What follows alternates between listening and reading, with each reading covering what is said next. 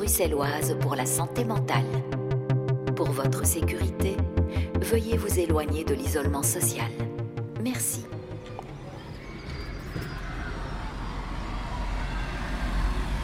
Moi, je suis Yaria Sami, je suis directeur de la Ligue bruxelloise pour la santé mentale. Alors la Ligue, c'est une association qui existe depuis euh, plus de 40 ans. On essaie d'approcher les gens de manière globale.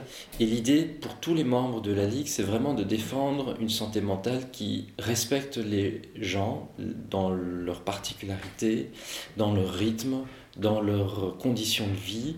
La Ligue donc regroupe toute une série de services présents à Bruxelles en offrant des espaces où les gens peuvent venir échanger sur la santé mentale, au niveau des professionnels, échanger leurs pratiques. Et puis à côté de ça, on est aussi une fédération parce qu'on regroupe une vingtaine de services de santé mentale à Bruxelles et on les représente auprès des autorités.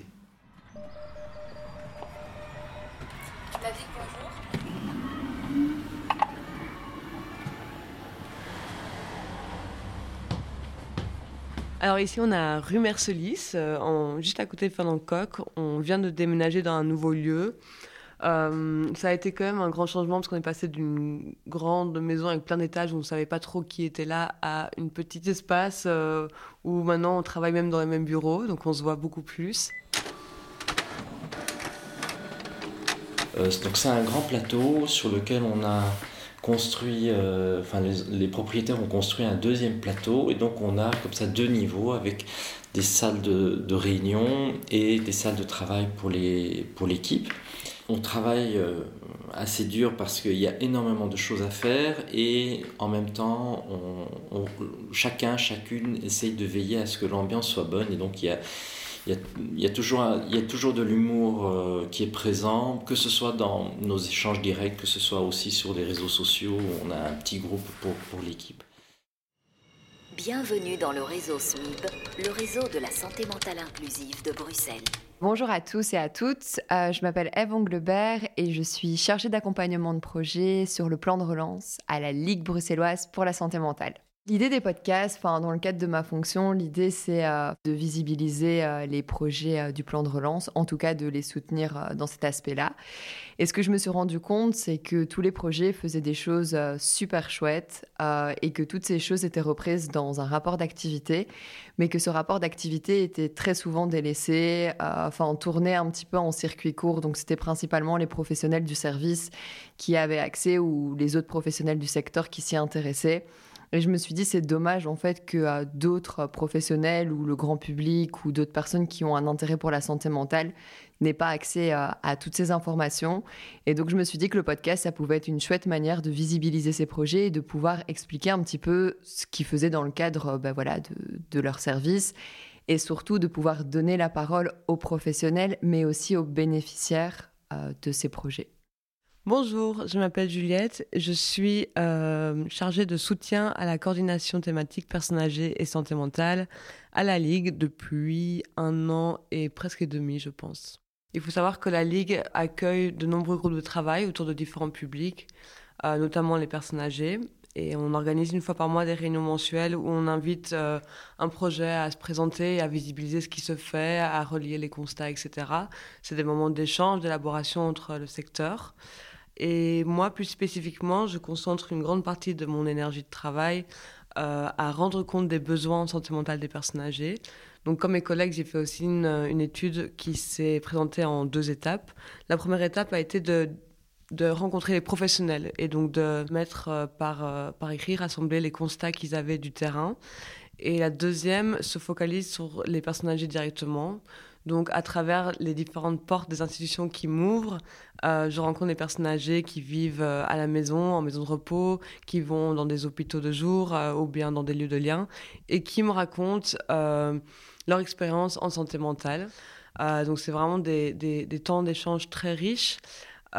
et de toutes ces données empiriques, l'idée de faire également une une étude qualitative et une présentation plus globale pour euh, sensibiliser à ce que c'est euh, vieillir euh, aujourd'hui à Bruxelles en 2023. Bonjour, je suis Mathieu Boulanger, euh, je suis anthropologue de formation et je travaille à la Ligue bruxelloise pour la santé mentale en tant que chargé de recherche depuis mars 2020. On a travaillé sur, euh, bah, les notions euh, d'accueil et d'accessibilité en fait des, services de santé mentale bruxellois. On a fait ce qu'on appelle des enquêtes ethnographiques, c'est-à-dire qu'on on est allé sur place au sein des accueils des SSM on a passé euh, quelques semaines, euh, quelques jours parfois avec, euh, bah, avec les accueillants, les secrétaires accueillants, etc. Des SSM pour bah, se rendre compte de ce que c'est finalement. Comment se construit l'accueil finalement d'un SSM. Et donc voilà, on a pu bah, échanger, partager des moments formels et informels avec les secrétaires accueillants, avec les, équipes des SSM, pour pouvoir du coup nous rendre compte que ben, finalement l'accueil, ça, se, ça se construit euh, de, plusieurs choses, de, bah, de la formation et de la personnalité de la, personne en charge de l'accueil. Ça se construit en fonction de l'identité du service dans lequel elle s'inclut. Euh, ça se construit en fonction euh, euh de, l'histoire du quartier aussi dans lequel le SSM est implanté. Donc voilà, c'est vraiment beaucoup de choses qui font que l'accueil se construit et cet accueil-là va avoir une influence directe en fait sur l'accessibilité des services, c'est-à-dire que il y a différentes, euh, différentes choses qui vont se mettre en place et qui font que euh, certaines personnes vont avoir plus de facilité à arriver aux portes du service.